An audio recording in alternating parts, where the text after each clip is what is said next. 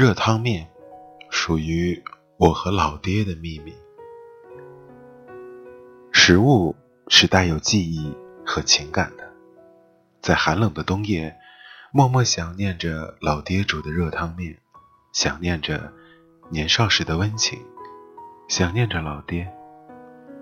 读完这篇热汤面的短文，突然感觉有点饿了。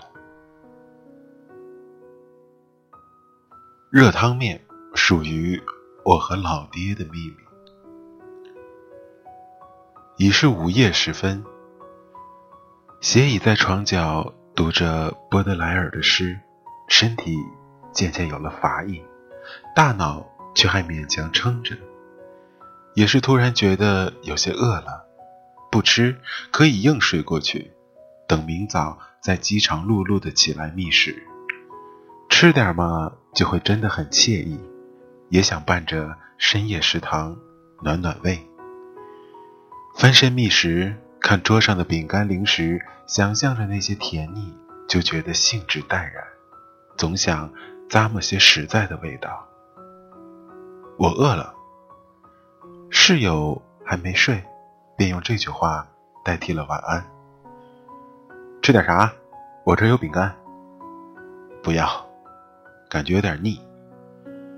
想吃点扎实的是吧？哈。那你去煮碗面吧。说话瞬间脑补了 TVB 的经典台词。你饿不饿啊？我煮碗面给你吃啊。半夜吃碳水化合物，总觉得对自己有些于心不忍。不过想了想，还是没忍住。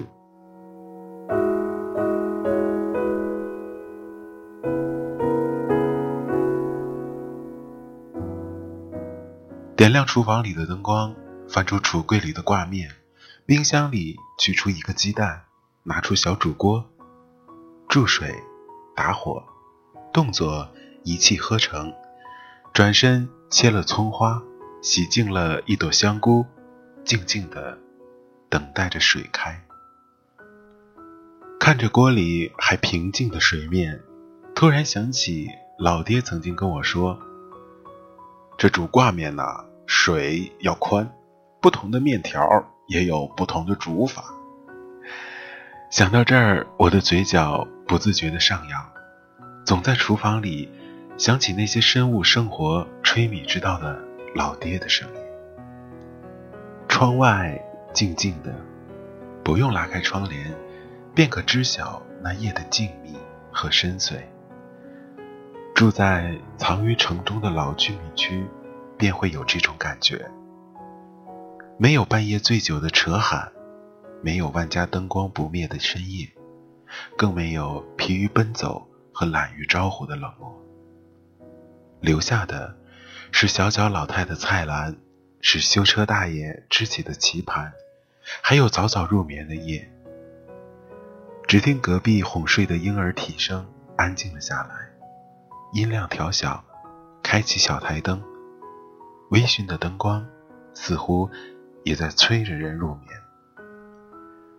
而在我这一方灶橱中，水咕嘟咕嘟地翻滚着，像是这个夜里的偷渡者，在深夜雪巷拐角升起一锅人间烟火，招呼往来的食客暖手就坐，舀一碗热面汤，吸溜的发出声响，叹出一口哈气，浑身畅快。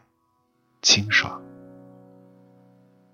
下一小撮细挂面，翻滚两下，敲了一个鸡蛋，不晃动，等水慢慢围住，荷包蛋成型，淋入酱油，再丢几片香菇，味道渐渐升腾了起来，暖乎乎的，满是酱油的醇厚微甜和历史的味道。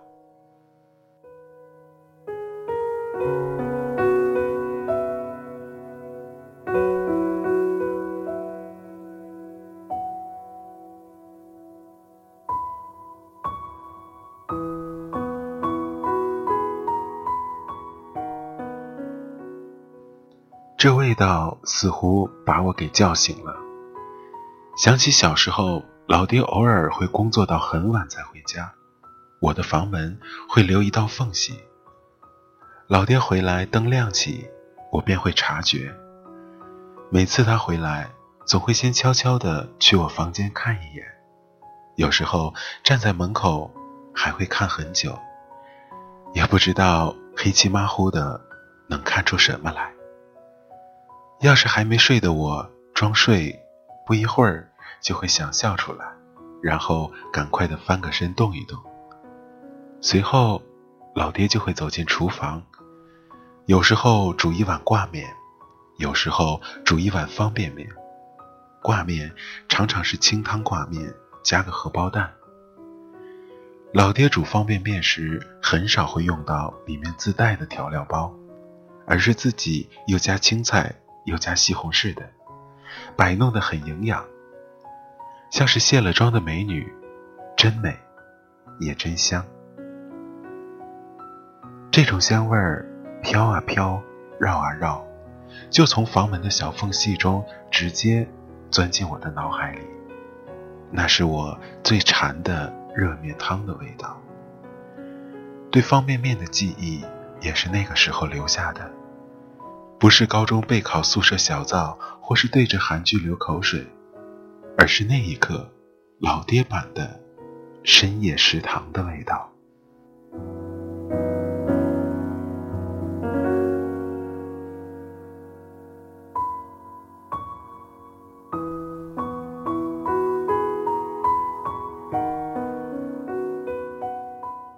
老爹端着面走出厨房，打开电视，将深夜新闻的声音调到最小，先咕噜的喝口面汤，再吸溜起面条，然后我就起身走出了房间。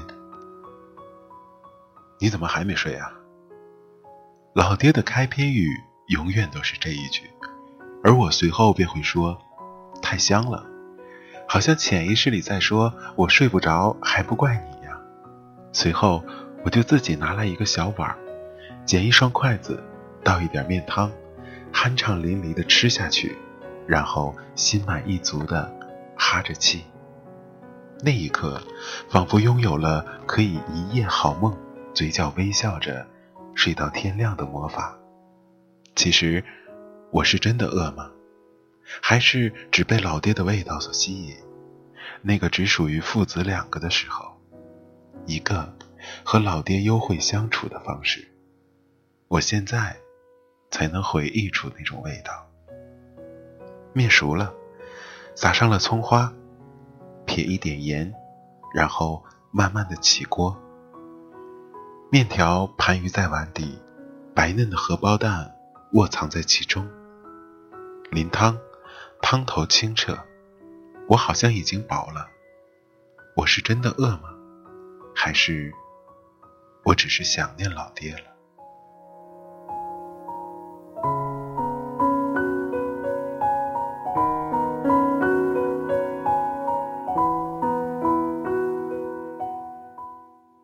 清淡，但是很香，能咂摸出各种各样的味道。看到朋友几分钟发的消息，大写的“别吃了”，而我上一句。说的还是我饿了，下一句已经是好满足。另附上一张空碗的照片。我想，食物对于我们，除了饱腹，还有的就是从舌尖渗透出的美好。一丝牵连着记忆，只属于你的味道，那味道不能模拟，也没人能抢走。时间久了，我们常常会去寻找。吃遍了大街小巷，总觉得还差那么一点味道。其实不是谁家盐多，谁家撒了料酒，没有好坏之分的食物，只是用舌头唤醒深埋的记忆。山珍海味吃多了，也不及家里的一口白粥。你我，都只有属于自己的味道。万青唱着：“是谁来自山川湖海？”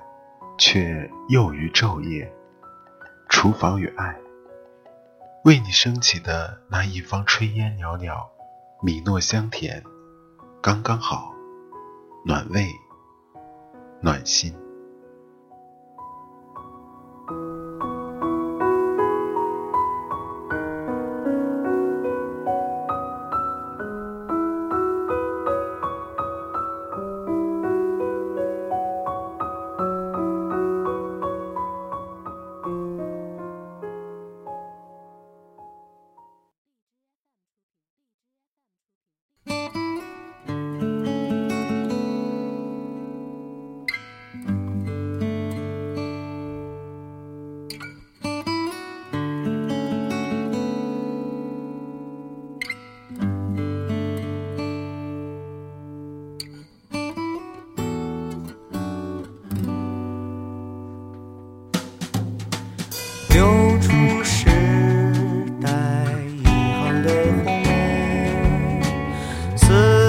在夜幕和无涯的平原，越过淡季森林和边，牵引我们黑暗的心，在愿望的最后一个季节，解散清晨，还有黄昏。愿望的最后一个季节，记起我曾深藏离人。是谁来自山川湖海，却又于昼夜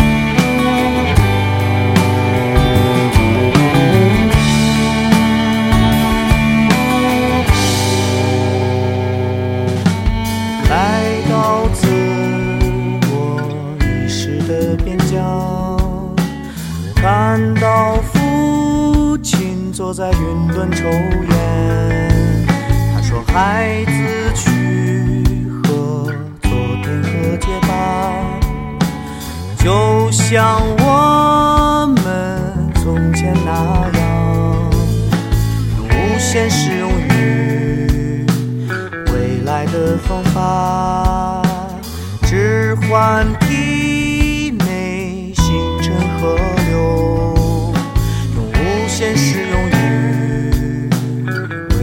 的方法，热爱聚合又离散的鸟群，是谁来自山川湖海，却又于昼夜。厨房。